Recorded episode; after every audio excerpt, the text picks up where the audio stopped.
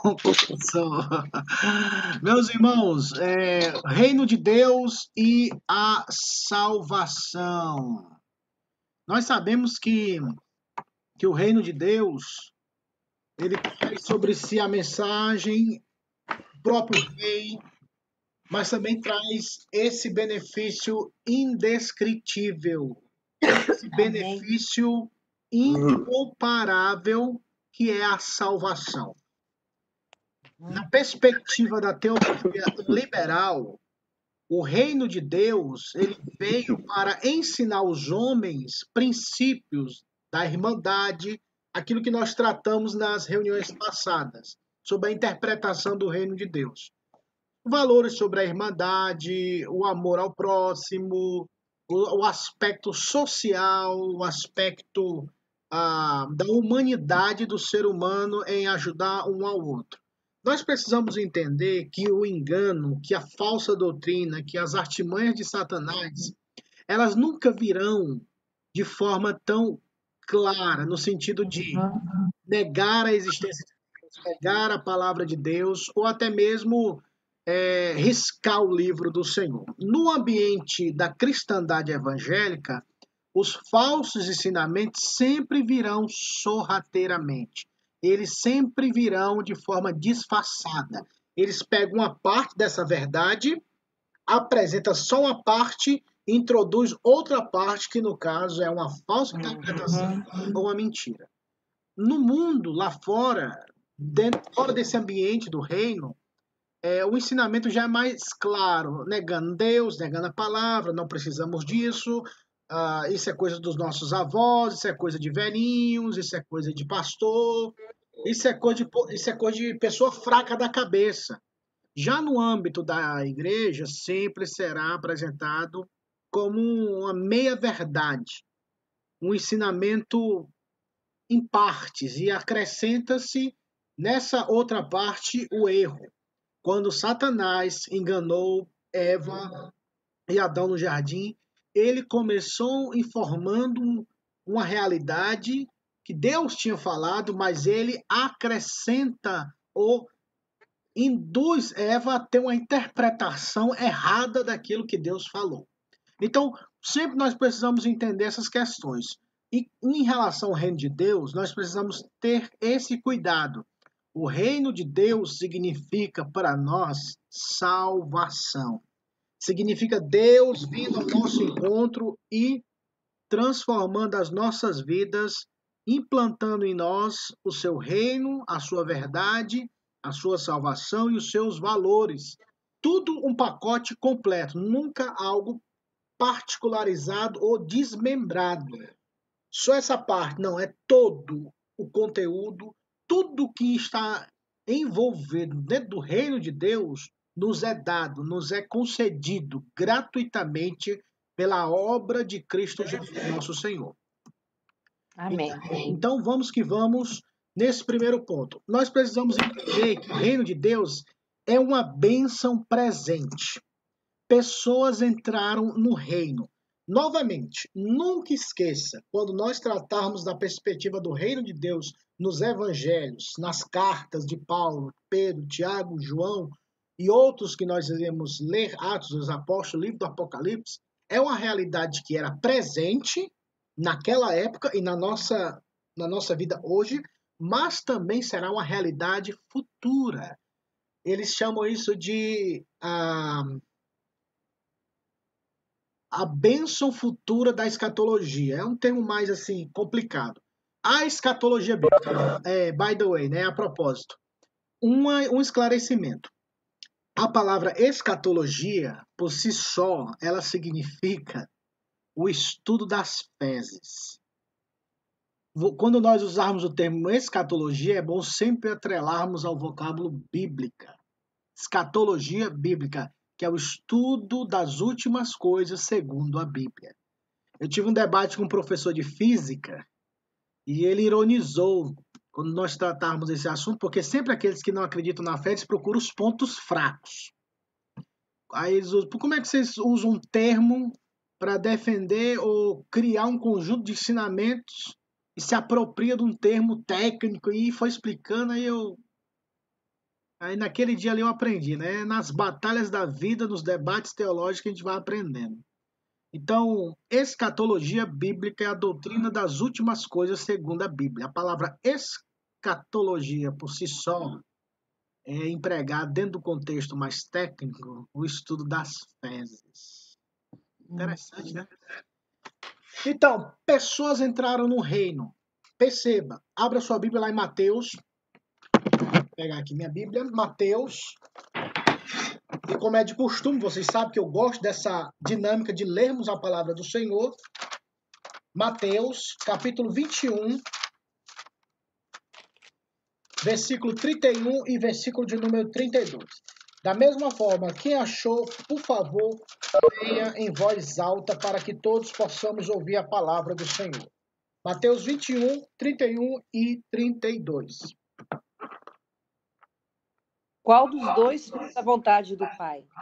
Disseram o segundo, e declarou-lhes Jesus: Em verdade vos digo que publicanos e meretrizes vos precedem no reino de Deus. Porque João veio a vós outros no caminho da justiça e não acreditastes nele, ao passo que publicanos e meretrizes creram. Vós, porém, mesmos vendo isso, não vos arrependestes, afinal, para acreditardes nele. Perceba, esse grupo de pessoas estavam entrando no reino de Deus. Ou seja, estavam se convertendo, se convertendo é força de expressão, né? Deus os converteu, ou estavam convertendo aquele povo para que eles entendessem essa mensagem. Eles ouviram a mensagem, a mensagem, o, a mensagem salvou-os do poder do pecado e agora eles estavam caminhando para o reino de Deus, já estavam entrando no reino de Deus. Isso o Senhor Jesus falou naquela época, porque o reino estava ali presente na pessoa de Cristo. E isso, para uma mente religiosa, para uma mente judaica da época, era um absurdo, era inadmissível. Como pessoas pecadoras, uma prostituta, um cobrador de imposto, um traidor, um judeu que se vendeu a Roma e cobra impostos de nós, da nação é, escolhida por Deus, Agora, servos de Roma, como é que esse imundo vai entrar no reino de Deus? Isso era muito grotesco, isso era inadmissível na mente religiosa daquela época. Então, essas pessoas que eram menosprezadas, essas pessoas que eram tratadas como marginais na sociedade, foram estas pessoas que Deus se agradou em convencê-las, convertê-las, santificá-las, justificá-las para entrarem no reino de Deus. Nós vamos entrar, vamos entender um pouco mais à frente sobre essa questão do reino de Deus e a salvação na perspectiva da justiça. Nós precisamos entender isso que é fundamental até para nossa salvação em Cristo Jesus. Então, pessoas totalmente fora, fora desse padrão estão entrando e o, o Senhor Jesus o termo presente. Entram, eles não, ele, aqui ele não usa o verbo no futuro, mas eles estão entrando. E ele até fala que João Batista veio e falou dessa realidade da justiça, mas vocês não acreditaram. Enquanto, mas os cobradores e as prostitutas, eles acreditaram na mensagem de João Batista. Não só em João Batista, mas quando a Bíblia fala acreditaram nele, ou seja, acreditaram na mensagem que João Batista pregava que era arrependei-vos porque o reino de Deus está próximo. Então, quando você, até quando vocês, os religiosos na época, vendo isso, eles não se arrependiam. Quando o ser humano está morto em ofensas e pecados, dificilmente ele vai atentar ou entender a mensagem do reino. O Senhor Jesus fez vários milagres para confirmar os, o, a vinda do reino, expulsou demônios, converteu vidas, inúmeros milagres aconteceram, mas aquele grupo, e entre outros, não aceitaram. Mesmo vendo isso, eles não se converteram. Louvado seja Deus, irmãos, por um lado, porque foi dada a graça de ver esse reino, de termos a bênção de vivermos e entrarmos no reino de Deus. Irmãos, é, eu costumo dizer que e não vou cansar de falar isso não, porque como disse Paulo, é segurança para mim até para vocês. Eu sou pastor, mas eu sou crente, eu fui salvo por, pelo Senhor Jesus Cristo. Eu acho que isso é fundamental na nossa vida.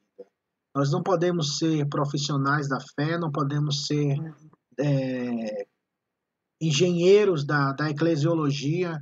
Nós somos servos de Deus, irmãos e irmãs. Pastor não é dono de igreja, presbítero não é chefe de pastor, nós somos corpo de Cristo. Nós somos chamados, chamados com funções diferentes, diferentes, mas a nossa função real é glorificar a Deus e viver essa glória com Ele para sempre. Ele transformou a nossa vida, irmãos. Lembre-se, nunca esqueça o dia que o Senhor te salvou. Não, não se esqueça do dia que Deus visitou a tua alma e te resgatou do poder do pecado e abriu teu entendimento para que você pudesse ver Cristo Jesus. Não se esqueça, não se esqueça jamais, Jesus Cristo te salvou.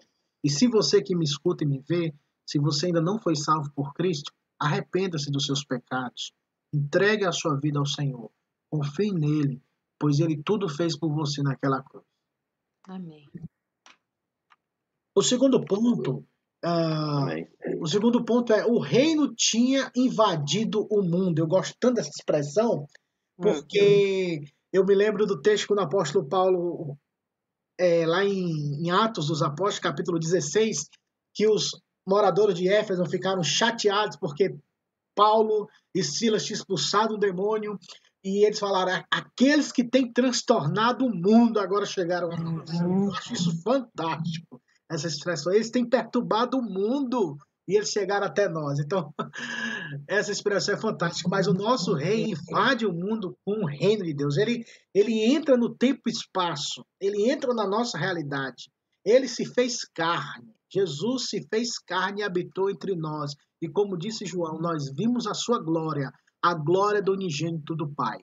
Então, Mateus capítulo 11, vamos lá de novo ler um texto que fala sobre essa realidade. Mateus capítulo 11, versículo 4 e versículo 5. Se alguém quiser falar, fica à vontade, meus irmãos. Por causa do tempo, eu estou correndo um pouquinho, mas podem falar. Tá bom? Mateus 11, 4 e 5. E Jesus respondendo disse-lhe: Ide e anunciai a João o que estáis ouvindo e vendo. Os cegos veem, os coxos andam, os leprosos são purificados, os surdos ouvem, os mortos são ressuscitados e os pobres e aos pobres está sendo pregado o evangelho. Ou seja, João e seus discípulos mandaram, já tratamos esse assunto, para verificar se ele era verdadeiramente aquele que João tinha pregado. Aí Jesus fala: olha, olha os fatos, olha o que está acontecendo algo está acontecendo nesse mundo, nessa realidade. Ele começa a elencar, a enumerar, a exemplificar o que está acontecendo. Ou seja, os cegos estão vendo, os coxos estão andando, os leprosos estão sendo curados, os surdos estão ouvindo, os mortos estão sendo ressuscitados e aos pobres está dando o privilégio de ouvir a mensagem do Evangelho. Características do reino de Deus entrando na nossa realidade, isso foi profetizado é, no livro do profeta Isaías e entre outros profetas que confirmava que ele viria e ele faria inúmeros milagres. Lembram-se quando o Senhor Jesus, no Evangelho de Lucas, disse: ele estava na sinagoga antes de iniciar o seu ministério, segundo o evangelista Lucas. Ele abre o livro do profeta Isaías, lê a passagem e diz: Esta palavra se cumpriu hoje. Ele estava dizendo: Olha, eu sou o cumprimento dessas promessas. Eu sou aquele que os profetas falaram. Mas, infelizmente, como diz a palavra, ele veio para o que eram os seus, mas os seus não receberam.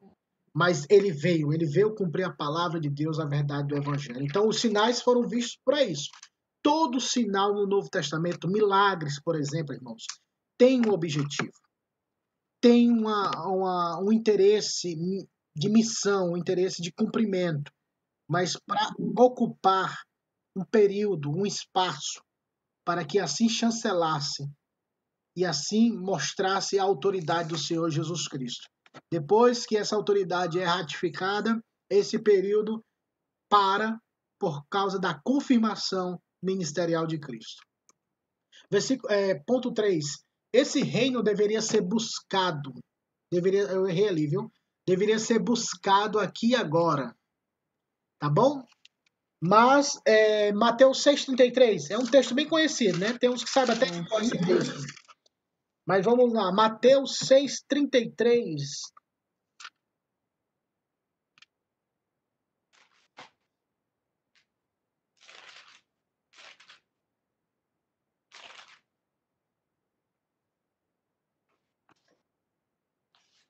Mas buscai primeiro o reino de Deus e a sua justiça, e todas essas coisas vos serão acrescentadas. Ou seja, o Senhor Jesus fala: buscai primeiro. Ele não fala nada no futuro. Buscareis, bus buscai no sentido de lá na frente. Não, hoje, busquem hoje o reino de Deus e a sua justiça. E todas essas coisas que ele falou no, nos versículos anteriores sobre a preservação da vida vos serão acrescentadas. O reino de Deus deveria ser buscado aqui agora, naquela realidade e nos dias de hoje, aqui agora. É a velha história que eu falei para vocês, do já e o ainda não. Nós já somos salvos por meio de Cristo, mas ainda não se manifestou o que haveríamos de ser. Um dia isso se concretizará de forma clara e que e todo olho verá essa realidade. As bem-aventuranças no Evangelho de Mateus é isso. Ela trata da realidade presente, mas também da realidade futura. Nós vamos ver isso um pouco mais à frente. Então, sigamos. A vinda do reino traz um presente, um dom. O reino de Deus, a era da salvação, aquilo que eu falei para vocês. A presença do reino mostra a dádiva da vida e da salvação. Irmãos, de fato, é uma realidade que é difícil nós expressarmos com palavras esse benefício, essa graça, esse favor de Deus em ter nos salvado. A dádiva da vida e da salvação que Deus revelou em Cristo e nos concedeu gratuitamente, segundo o conselho da vontade dele, é algo inimaginável. Eu conheci um, não conheci, eu vi um pastor de São Paulo e essa frase nunca mais saiu da minha cabeça quando, ele, quando eu vi ele pela rádio. Tá, a, irmã, a irmã Sandra falou da, da questão da idade. Mas eu, eu, me lembro quando era do tempo que a gente escutava a M. Lembra da M? Acho que os meninos sabem o que é isso, né? A MFM. Eu escutava a M naquelas rádios, aquelas, aquela, aquela, aquele vozeirão lá de uhum. kilohertz, né? A M. É. Ah, rapaz. Aí tinha um programa de um pastor que eu escutava lá em Fortaleza e ele dizia assim, ele disse assim uma vez, falou, olha, todos aqueles que chegarem no céu, perdão, todos aqueles que chegarem no inferno vão dizer: Eu mereço estar aqui. Mas todos aqueles que chegarem no céu dirão: Eu não mereço estar aqui. Então, somos eternamente gratos ao Senhor.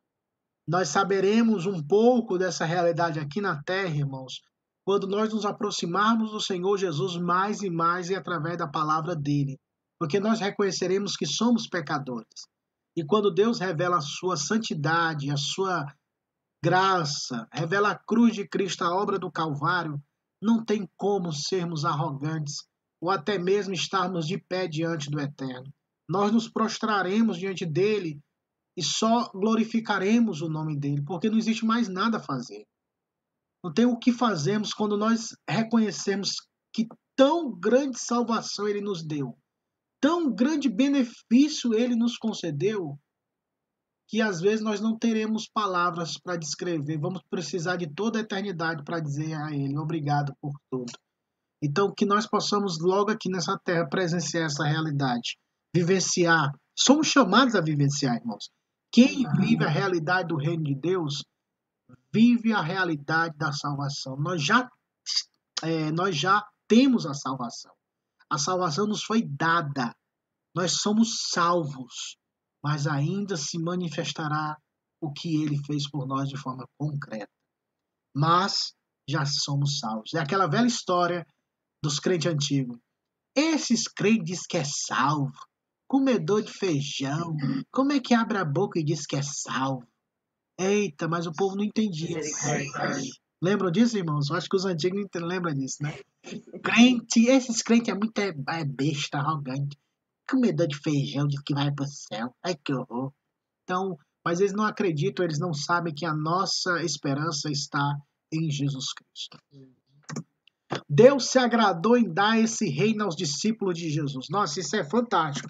E a gente vai ler um texto que eu queria ler com vocês, é, até teve uma repetição, mas no ponto 3 fala, na consumação dos tempos, esse reino é herdado pelos justos, entendeu? Perceba, o que é herança, irmãos? Herança, de forma bem simplória, é aquilo que os pais é, ah, não é cultiva, mas é constroem e dá para os filhos no tempo certo. É uma herança, é uma riqueza que foi construída pelo pai ou pela mãe para auxiliar o filho num determinado momento, numa determinada época da vida dele, para que ele não, para que ele tenha o com, com o que o que usar para começar a vida dele, podemos assim dizer. E quando a Bíblia fala que nós herdaremos o reino de Deus, é na verdade o Senhor Jesus como nosso Pai, ele construiu tudo isso. Nós não poderíamos construir. A herança quer dizer o quê? Você não construiu, você não construiu. Eu construí por você. Então, o Senhor Jesus nos chama de herdeiros porque ele, que é o nosso Pai, construiu e acumulou essa riqueza celestial para nós. Vamos lá, Mateus 25, Evangelho de Mateus, capítulo 25, versículo 34 ao versículo 40. Mateus 25, do 34 ao 40. Quem quiser ler todo, leia, senão a gente lê um versículo cada um. Mas vamos lá. 25, 34 ao 40. Então dirá o rei aos que estiverem à sua direita: Vinde benditos de meu Pai, entrai na posse do reino que vos está preparado desde a fundação do mundo. Alguém quer Porque ler o outro? Tive fome e deste-me de comer. Tive sede e deste-me de beber. Era estrangeiro e hospedaste-me. Estava nu e me vestiste, enfermo e me visitaste preso e fostes ver-me. Então perguntaram, perguntarão os justos: Senhor, quando foi que te vimos com fome e te demos de comer? Ou com sede e te demos de beber? E quando te vimos forasteiros e te hospedamos, ou nu e te vestimos? E quando, quando te, te vimos enfermo ou preso e te fomos visitar? O rei respondendo lhes diz, dirá: Em verdade vos afirmo que sempre que fizestes a um destes meus pequeninos irmãos, a mim fizeste. Versículo de número 34 que foi lido. O rei dirá, o rei, perceba o rei. Uhum. Vinde benditos de meu pai, o termo que ele fala na, na, em algumas versões, possui por herança o reino que está preparado para vós outro antes da fundação do mundo. Ou seja, o rei chama os seus súditos e esses súditos vivem segundo os padrões desse rei e desse reino. É por isso que estes tinham em, sua, em seus corações a realidade embutida, colocada da mentalidade do coração do rei. Eles viviam como o rei viveu ou viveria, amando, ajudando o próximo. E é tão certo que esses súditos se ficam surpreendidos. Fala, quando foi que nós é, te vimos assim? Porque o que eles faziam era por amor, não com o intuito de serem vistos, mas porque eles aprenderam com o rei. Eles aprenderam com o próprio rei e eles começam a viver. Essa é a realidade do reino. Então, quando o rei fala que no versículo 40 quando vocês fizeram isso para eles, vocês fizeram como fosse para mim, para um dos. Como se fizesse, fizesse para mim mesmo. Então a mentalidade do rei é essa mentalidade. O que o nosso pai fala no, no Evangelho de Mateus, lá no início ele fala no Sermão do Monte. Porque o nosso pai faz chover sobre justos e injustos. O nosso pai alimenta justos e injustos, ou seja, ele não particulariza a graça de Deus providencial, a graça provedora alcança a todos. Toda graça da salvação somente aos eleitos. Nós não podemos negar apoio, ajuda aquelas pessoas estão no nosso caminho ou se apresentam em nosso caminho. Lembram-se da parábola do bom samaritano? Passou o levita, passou o sacerdote e passou o samaritano. Perceba que ele estava no caminho dele, mas ele viu o necessitado, o necessitado cruzou no caminho dele, ou ele cruzou no caminho do necessitado, e ele tomou uma atitude. Então, é na nossa caminhada, quando nós estamos caminhando, quando nós estamos vivendo a nossa vida, e Deus muitas vezes coloca situações para que nós possamos exercer a misericórdia que o rei exerceria. Esse reino deve ser herdado por aqueles que são verdadeiramente filhos desse, desse rei. E o outro grupo que fala o texto fala: olha, partai-vos de mim, malditos, para o fogo eterno que está preparado para Satanás e seus anjos, porque eu tive fome e não me deste de comer. Ou seja, eles não tinham os princípios do reino em seus corações, em suas mentes. Eles não viviam debaixo dessa, desse reinado. Por isso que eles são identificados com pessoas que não amam, não têm misericórdia, não têm compaixão, exemplificando mais uma vez a parábola do bom samaritano. Irmãos, tenhamos cuidado os homens vêm por fora, Deus vem por dentro. A W. Tozer, que foi um pastor conhecido como profeta do século XX, um homem bem bíblico e forte em suas colocações. Ele disse uma frase interessante: humanamente falando, as pessoas seriam julgadas não por aquilo que elas fizeram, mas pela intenção do que fizeram. As pessoas serão julgadas não por aquilo que fizeram ou deixaram de fazer, mas pela intenção. Aí me faz lembrar a questão da, dos fariseus, que o erro dos fariseus não era porque eles eram fariseus. A gente sempre coloca esse tema, ah, você é um fariseu. Ah, aleluia se eu fosse um fariseu. Você é um conhecedor da lei. O problema dos fariseus é porque eles eram hipócritas. O problema dos fariseus é porque eles adotaram um sistema religioso e esqueceram de Deus e viviam só para a religião sem nenhuma conexão com Deus, uma falsa religião. É a mesma coisa, todo pastor é ladrão. Ah, você é ladrão. Não. Infelizmente tem pastores que têm essa, essa, esse falso ensinamento, mas nem todos são. Da mesma forma, em vários cargos, o político, o empresário, entre outras coisas, nós sempre temos a tendência de rotular, porque a gente se alimenta do pecado do outro. A gente sempre tem essa tendência de apontar o pecado do outro que é mais grave do que o meu, aí eu escondo o meu. Então, nós precisamos pedir, Deus, guarda as portas do meu coração. Porque o Eterno vê tudo isso, irmão. E nós precisamos ter cuidado, porque Ele é a única pessoa do universo que vê a real intenção dos nossos corações.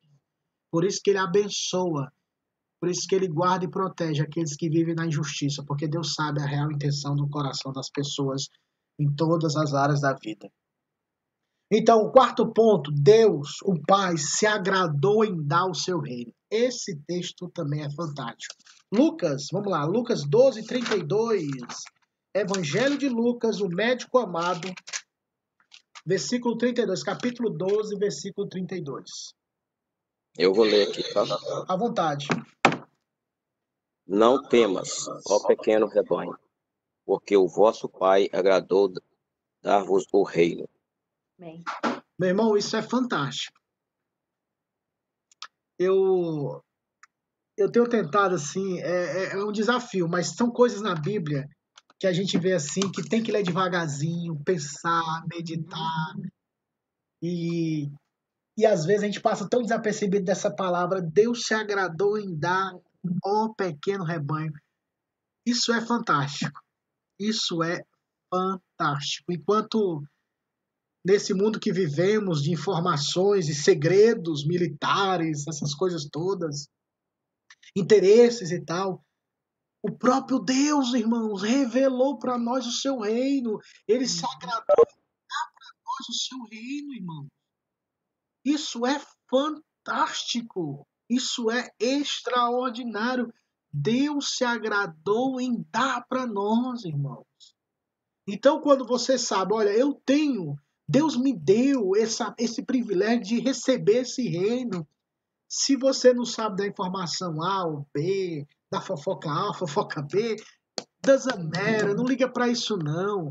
O maior de todos, a maior de todas as informações, a maior, o maior de todos os benefícios já nos foi dado, o reino de Deus, a pessoa de Cristo Jesus, meus irmãos. Isso que é fantástico, isso que é maravilhoso. Nós precisamos voltar a crer no Evangelho. Não podemos só observar, ler, precisamos crer nessa verdade e viver essa verdade. Eu sei que não é fácil, são tantas lutas, batalhas, tantas informações, mas o Evangelho não pode estar em pé de igualdade com essas informações. Tudo que vemos e ouvimos nesse mundo não se compara a essa verdade bíblica. Deus se agradou de, de mostrar, de revelar para você, meu irmão, minha irmã, e para mim, para nós, o povo de Deus, o seu reino. Isso é fantástico. A vinda do reino traz um presente, um dom. E revelar essa realidade a nós traz inúmeros benefícios. O benefício do perdão, da justiça que nós vamos tratar agora. Você vai falar, irmã Sandra? Não, glória a Deus. Não, glória bem alta. É isso aí, irmã, dá lugar. o dom da salvação. A salvação é um dom, irmãos. É um presente. É um presente que ele dá e que ele mantém. Perceba. Salvação é um dom que Deus dá, mas também é ele quem preserva. Não é assim, ó. Tá aí a salvação na sua mão, viu, Jeff? Se vire para guardar, meu filho, porque se você perder, você tá lascado. Não, Deus não faz isso. Deus dá o dom, Deus dá a salvação e Deus dá o poder para que essa salvação jamais seja perdida, para que você possa viver eternamente com Ele. Salvação não significa somente a ressurreição do corpo, mas a restauração da comunhão com Deus. Na mentalidade judaica, eles tinham uma dificuldade muito grande de, de entender a salvação ou a vida de relacionamento com Deus o critério era tão meritório, era tão na justi baseado em justiças, na obediência, que os judeus à época não entendiam esse negócio de se relacionar com Deus.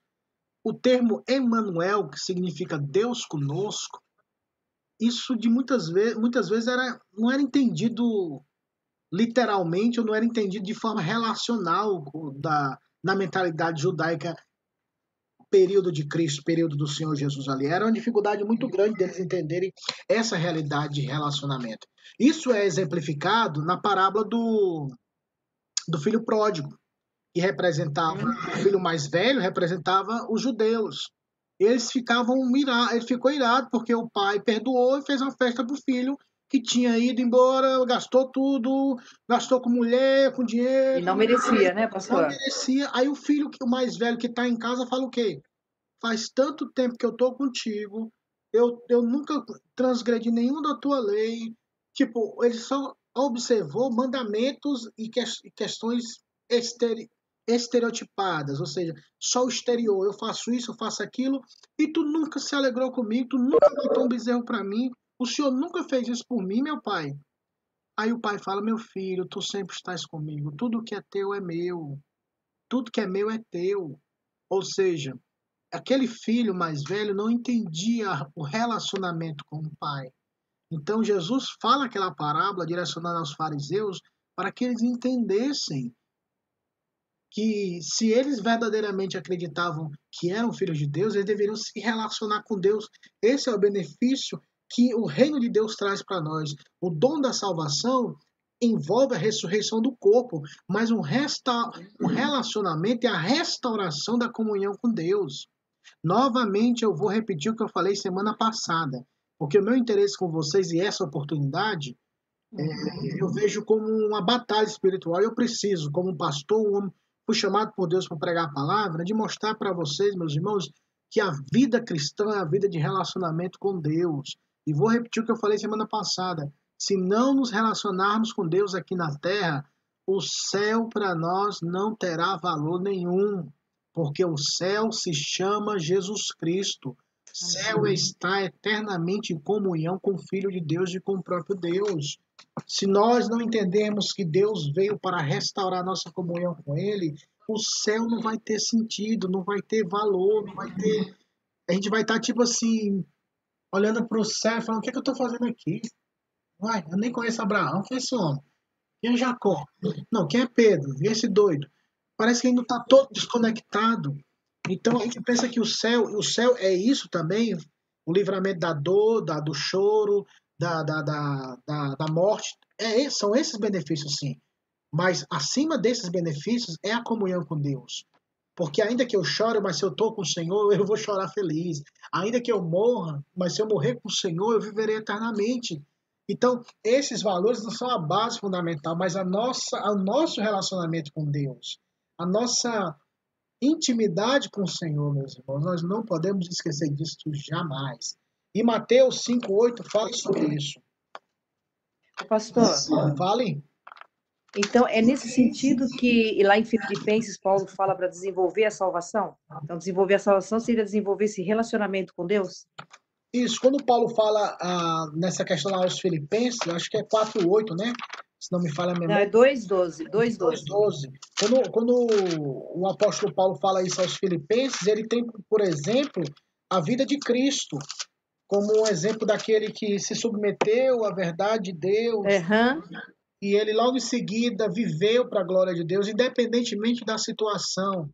Paulo está querendo falar para os irmãos, no caso de Filipos, que a vida com Deus ela é acima das circunstâncias que vivenciamos nessa terra, uhum. do sofrimento, é, das divisões, da, de sermos irmãos e também dessa questão de desenvolver a salvação, porque a salvação não é simplesmente, oh, sou salvo, graças a Deus, pronto vou ficar aqui na minha e pronto. Não, a salvação ela é desenvolvida a partir do momento que eu me torno mais parecido, parecido com o Senhor. Uhum.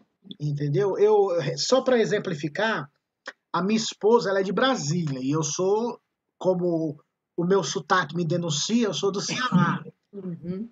Então, quando nós casamos e nos primeiros meses, depois de alguns meses, eu comecei a observar que eu estava falando algumas palavras que a Ellen falava e ela falava algumas palavras que eu usava no Ceará. Por exemplo, um dia ela me perguntou, meu filho, onde é que está a cebola? E eu vi que ela falou cebola.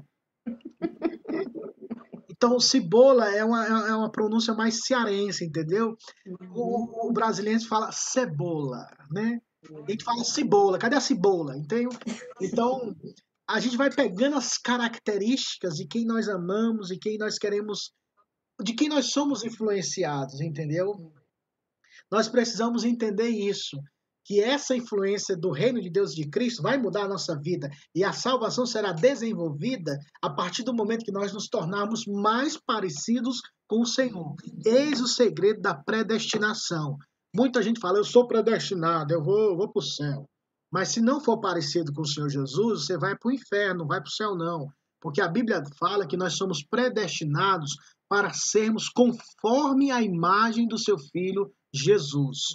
Ou seja, nós seremos parecidos com o Senhor Jesus no tratamento, no andar, no olhar. Claro que isso levará a vida toda, é o processo de santificação, mas algo foi, foi iniciado na nossa vida. Por isso que Paulo fala aos Filipenses: aquele que começou a boa obra em vós há de aperfeiçoar até o dia de Cristo Jesus. Então, essa vida começa. Essa salvação é desenvolvida em nós, mas ela já é a completa obra de Cristo em nós. Mas quando fala de desenvolver a salvação, fala de sermos parecidos com o Senhor. Maturidade cristã, deixar de ser menino, brigar por qualquer coisa, priorizar o que tem que ser priorizado. São coisas que o apóstolo Paulo fala tanto aos filipenses como aos irmãos de Corinto e outros.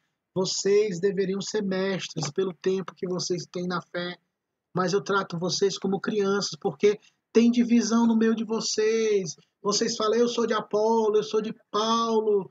Como é que vocês querem ser maduros se vocês estão com brigas, divisões, pecados e vocês são tão indiferentes? Então, a salvação, quando tem esse termo que Paulo usou aos Filipenses, desenvolver, significa isso. Porque a salvação não é algo que a gente tem que trabalhar por ela. A salvação nos é dada, mas o caráter e a vida de Cristo em nós, ela pode ser manifestada a partir do momento que eu desenvolvo através de uma vida piedosa, devoção a Deus, aprender com Cristo, leitura da palavra, oração, comunhão na igreja com os irmãos e as situações da vida que me molda a exercer a misericórdia e o amor nas situações determinadas da vida. Por exemplo, se o irmão me ofende, eu vou exercer, exercer o perdão e a misericórdia. Se um irmão quer ver meu mal ou uma pessoa quer ver minha morte, eu vou orar por essa pessoa para que Deus tenha misericórdia. Então, são manifestações desse reino. Então, esse é o entendimento que eu tenho dessa passagem. Mateus, de nada, querida. Mateus 5:8. Vamos lá, meus irmãos. Mateus 5:8.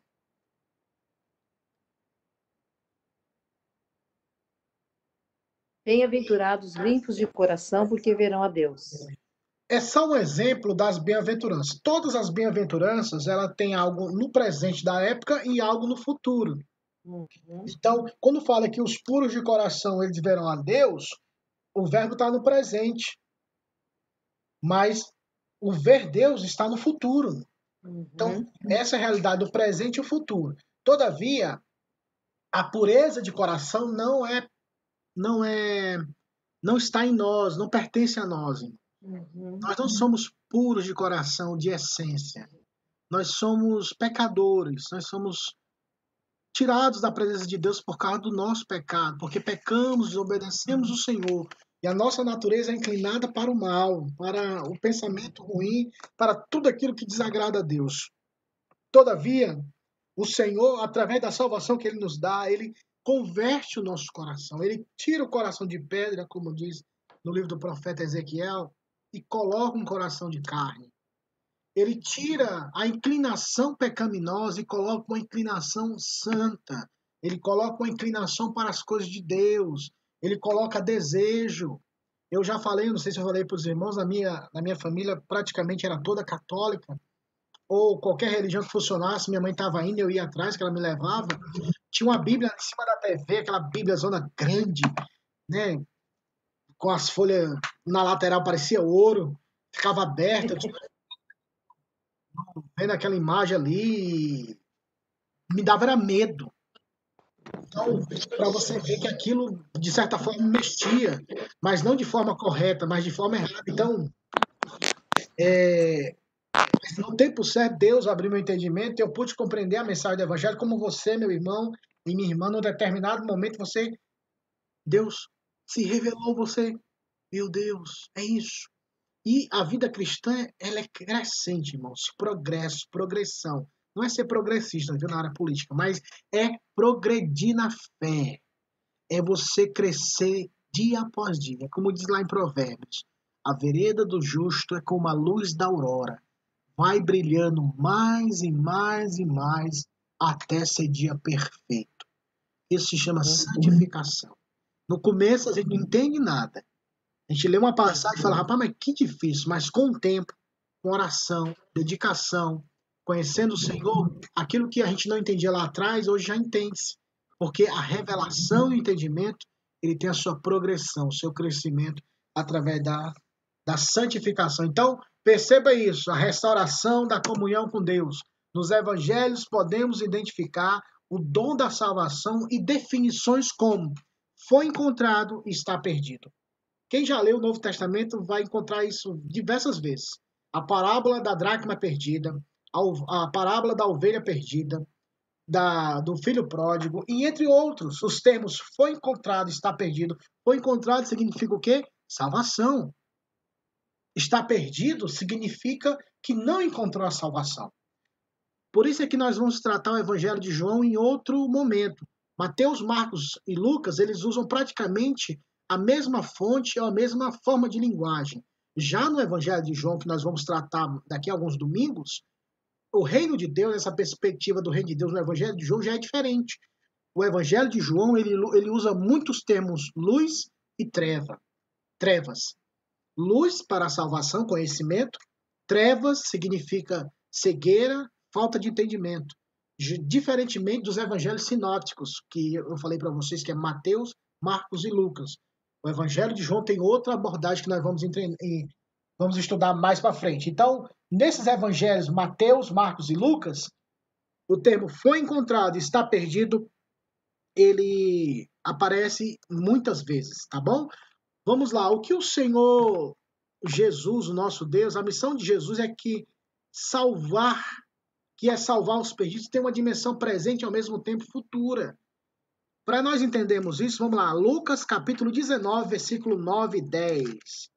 Vamos lá. Quem achou, por favor, auxilie-nos e leia para todos. Lucas 19, 9 e 10.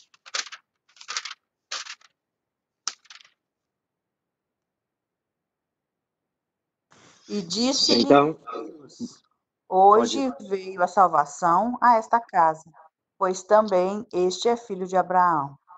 Porque o filho do, do homem veio buscar e salvar o que se havia perdido. Eu acho tão lindo, né? O filho do homem veio buscar. Nossa, essa foi a missão.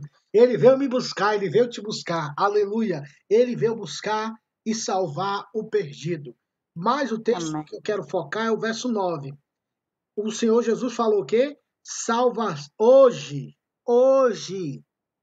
Ele não falou daqui um dia, daqui um tempo, ele falou hoje. Na- o hoje de Jesus é hoje daquela época, tá bom? Naquele dia, Jesus falou: hoje entrou salvação nessa casa. Ou seja, a vida de Zaqueu foi alcançada pelo próprio Senhor Jesus. Então, ele foi salvo, mas essa salvação ainda iria se manifestar de forma concreta, de forma espiritualmente tangível. É meio que contraditório, mas é espiritualmente tangível, porque a gente vai ter um, um corpo espiritual físico. É, as leis da física não explicam essa realidade, mas nós temos um corpo. Esse corpo vai ser um corpo transcendente, incorruptível, é, imortal, mas nós receberemos essa realidade no dia certo, como disse Paulo, ante a última trombeta. E os mortos em Cristo ressuscitarão primeiro. E nós seremos transformados. O que é corruptível se revestirá de incorruptibilidade. E o que é mortal se revertirá da imortalidade. Então se dará o grito e dirá: Ó morte, onde está o teu aguilhão? O grito da vitória do Senhor Jesus Cristo em favor do seu povo.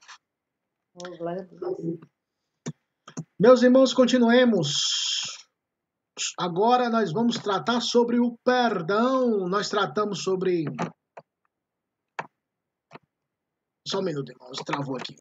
Nós tratamos do dom da salvação, que foi falado, e agora vamos falar sobre o perdão. Um perdão vos entregou rei. Ok.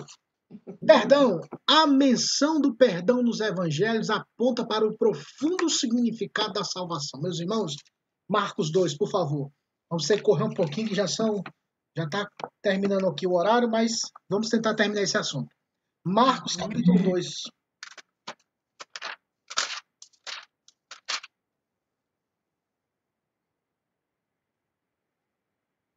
Então, Marcos capítulo 2, por favor, começa a ler aí. Aí quando eu pedir para parar, para abordar alguns pontos, aí depois continua de novo, tá bom? Alguém, por favor. Princípio do Evangelho de Jesus Cristo, Filho de Deus. Capítulo Conforme está dois. escrito na profecia de Isaías, eis aí envio diante da tua Querida face irmã meu Sandra, mensageiro. capítulo 2, de Marcos. Oh, desculpa, já quis começar do um. Tudo bem. Dias depois entrou Jesus de novo em Cafarnaum e logo correu que estava ele em casa. Muitos afluíram para ali, tantos que nem mesmo junto à porta eles achavam lugar, e anunciava-lhes a palavra. Alguns foram ter com eles, conduzindo um paralítico levado por quatro homens. Só um minuto, pode- Sandra. Só um minuto. Perceba, irmãos. O versículo de número 2, a parte B. Jesus estava pregando a palavra. Primeiro de tudo, se prega o evangelho. Primeiro de tudo, se anuncia o maior de todos os milagres, que é a palavra de Deus, que gera arrependimento, gera vida e é a confirmação mais poderosa que pode existir na face da terra é a palavra de Deus. E depois eles trouxeram esse paralítico para ser curado pelo Senhor. Continue, irmã Sandra, por favor. E não 4. podendo aproximar-se dele por causa da multidão, descobriram o eirado no ponto correspondente ao que ele estava, e fazendo uma abertura, baixaram um leito em que jazia o doente. Vendo-lhes a fé, Jesus disse ao paralítico: Filho, os teus, os, os teus pecados estão perdoados. Mas alguns dos escribas estavam assentados ali e arrazoavam em seus corações. Por que fala deste modo? Isto é blasfêmia. Quem pode perdoar pecados senão um, que é Deus? Só um minuto. Perceba, o texto fala que o Senhor Jesus, vendo no versículo 5, a fé deles, a atitude, a ação, ele disse: Filho, os teus pecados estão perdoados. Ou seja, a, a real necessidade daquele homem, ainda que esteticamente, externamente ele estivesse deficiente, paralítico, com limitações, a real necessidade da vida daquele homem era perdão de pecados. Porque muita gente quer orar para o paralítico andar e ele anda, uhum. e depois ele vai andar longe de Deus e vai andar com as próprias pernas para o inferno. Uhum. Tem salvação. Então o Senhor Jesus vai na, no ponto, no eixo. Ele vai no que é fundamental e essencial. Todavia, lá naquele contexto, tinha os religiosos. E os religiosos ficaram assustados. Como é que, como é, que é? Não, peraí. Só quem pode perdoar pecados é Deus. Eles estavam certos, irmãos. Hum. Eles não estavam errados, eles estavam certos. É. Só quem perdoa pecados é Deus. O problema é que eles não conseguiam ver Deus em Jesus. Jesus. Eles não conseguiam ver que Jesus era o próprio Deus encarnado. Eles não estavam errados, eles estavam certos. Só quem perdoa pecado é Deus. Só que eles não conseguiam ver que Jesus é o Filho de Deus. Aí ele, Jesus, para arrebentar mesmo tudo, para chutar o pau da barraca, fala: vem cá, que é mais fácil? Falar perdoados estão os seus pecados ou levanta-te e anda? Aí o versículo, o versículo de número que eu vou pedir para a irmã Sandra ler é o versículo 9. Por favor, irmã Sandra, por favor, leia. Qual é mais fácil dizer?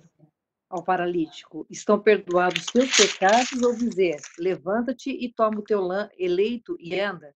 10. Ora, Ora, para que saibais que o Filho do Homem tem sobre a terra autoridade para perdoar pecados, disse ao paralítico: Eu te mando, levanta-te, toma o teu leito e vai para a tua casa. Pronto. Pronto. Ele perdoa o pecado, uhum. ele então... dá a ordem. O que, vocês querem? Quer, quer, quer que eu demonstre o quê? perdoar pecado só Deus pode, né? Então eu sou Deus, eu vou perdoar. E para saber também que eu tenho autoridade do reino, eu vou mandar esse rapaz andar.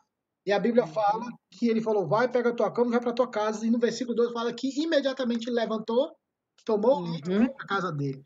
Então, a menção do perdão nos evangelhos aponta para o profundo significado da salvação. Não há salvação sem perdão. O perdão, isso de uma forma mais de ordem, para nós entendermos, segundo os evangelhos, o perdão é a porta inicial, meus irmãos.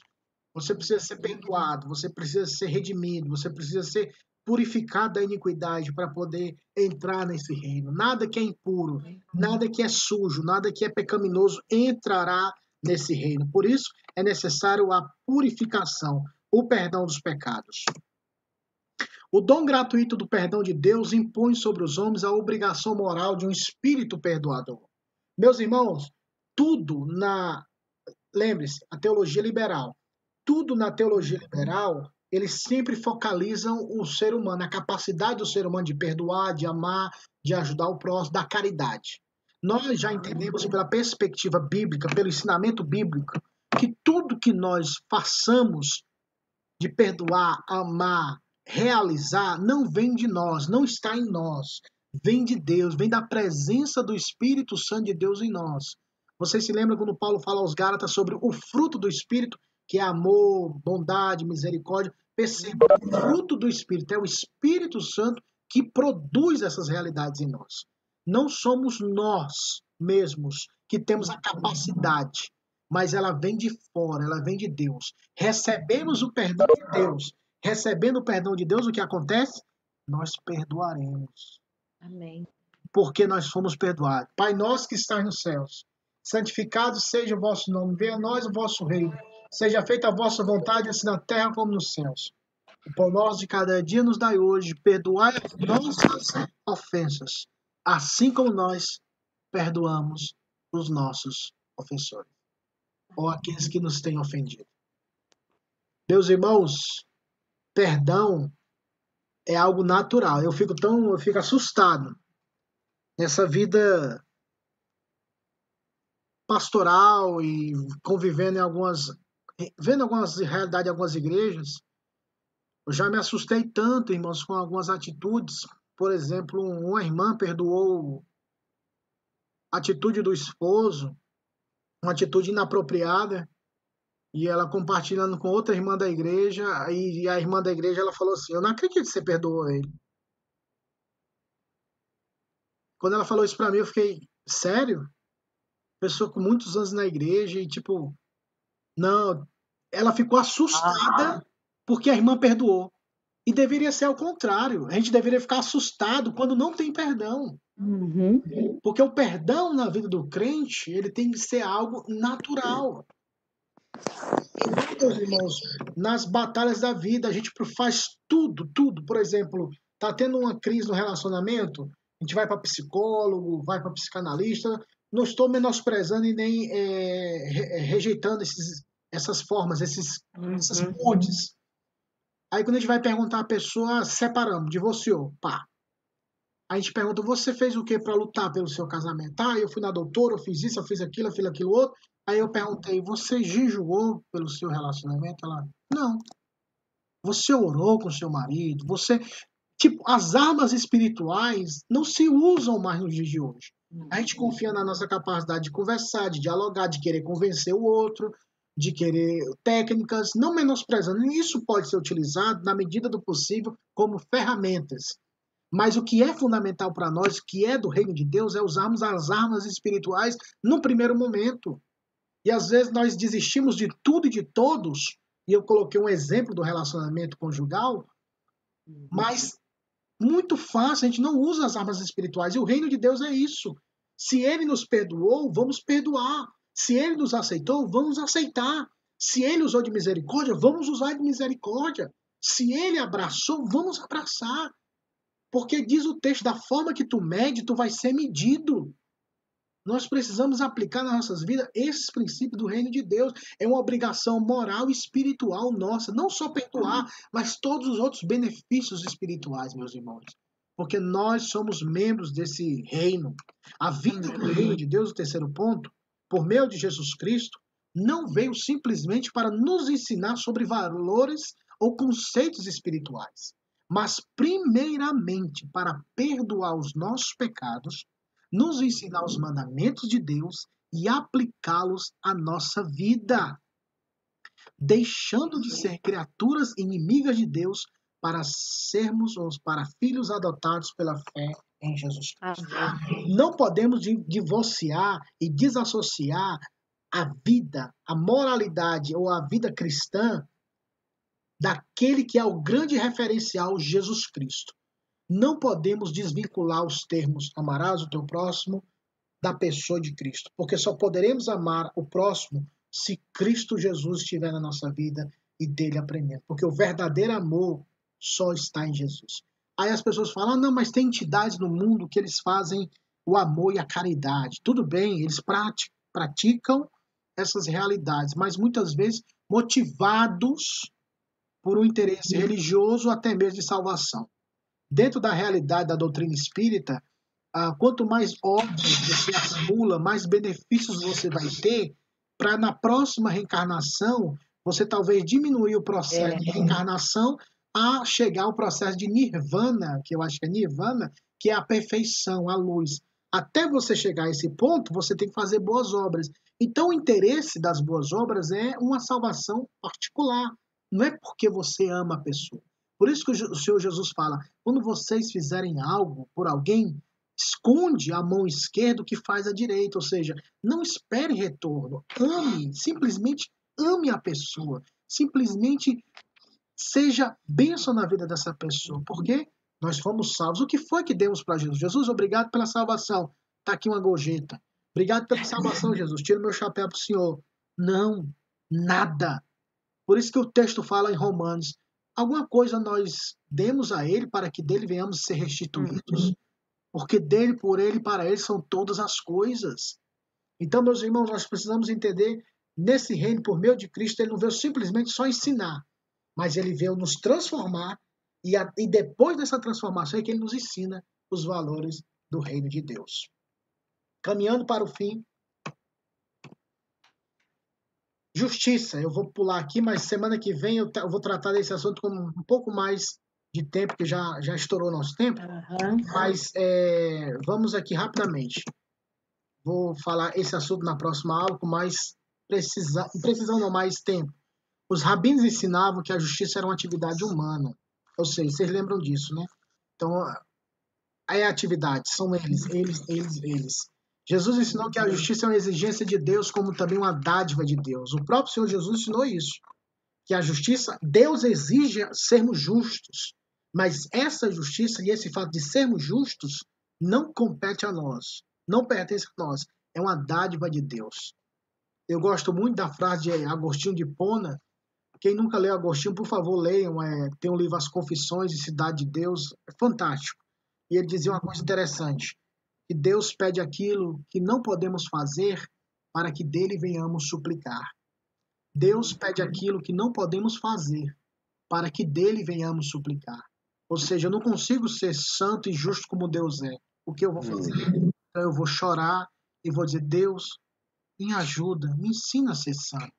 Ensina um homem justo, uma mulher justa. Não a justiça para os outros verem, mas a justiça que é pura, verdadeira e amorosa. Amém. Então é necessário ter uma justiça que excede a dos escribas. A gente vai ler isso aqui semana que vem, tá bom? Porque o Ok. tempo já estourou. O conceito de ser como uma criança, eu vou tratar esse assunto semana que vem, isso é fantástico, irmãos. Como o Senhor Jesus fala que o reino de Deus tem que ser tomado, tem que ser aceito como uma criança aceitaria, como uma criança viveria, ou estaria disposta a abrir mão, a renunciar à sua autojustiça e aceitar-se como uma criança que recebe tudo Uhum. e que não tem nada, mas só recebe. Quem é mãe ou pai de criança sabe disso. A criança não tem nada, ela precisa de receber tudo. Então ela está disposta, ela não questiona, ela simplesmente recebe. Então, vamos deixar, vamos parar por aqui nesse termo justiça, que é fundamental para Uhum. salvação, perdão, e para a próxima semana nós vamos continuar, tá bom? Ok. Vamos orar, agradecer Joia. a Deus. Eu quero orar pedindo ao Senhor que abençoe a vida de todos os irmãos e parabéns Amém. para todas as mães desse grupo.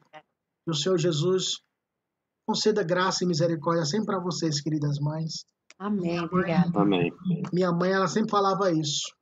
E eu, por favor, não me entendam errado. Mas minha mãe, uma nordestina arretada, ela dizia assim, ela dizia assim, ó, filho de uma égua, tu nunca vai saber o que é ser mãe, entendeu? A essência nas minhas adolescentes, falar, por que, que a senhora vem atrás de mim? Por que, que a senhora vem me ver aqui? Por que, que a senhora vem me buscar aqui? Por que, que a senhora fica só no meu pé? E ela falava, ela falava com, com lágrimas nos olhos. Ela dizia assim, meu filho, né, seu filho égua, você nunca vai saber o que é ser mãe. Você um dia vai ser pai, você vai ser pai um dia, mas você nunca vai saber o que é ser mãe. Mãe, mãe. E ela sempre diz, mãe é mãe, você não sabe o que tem no peito por você. Então, mães que aqui estão, vocês são privilegiadas, vocês são mulheres abençoadas. Que Deus continue abençoando e que Deus use vocês para ensinar, como diz a palavra, que as mães mais velhas ajudem as mais novas a serem boas mulheres, a serem Amém. servas de Deus. Essa é a nossa missão. Essa é a Amém. missão, perdão, das mulheres. Ensinar as mais novas a serem servas de Deus, a amarem seus esposos e serem mulheres que possam servir ao Senhor. E Deus te abençoe e Amém. te guarde, tá bom? Pai, muito obrigado. Amém. Abençoa meus irmãos e irmãs nessa sala. Obrigado por cada mãe.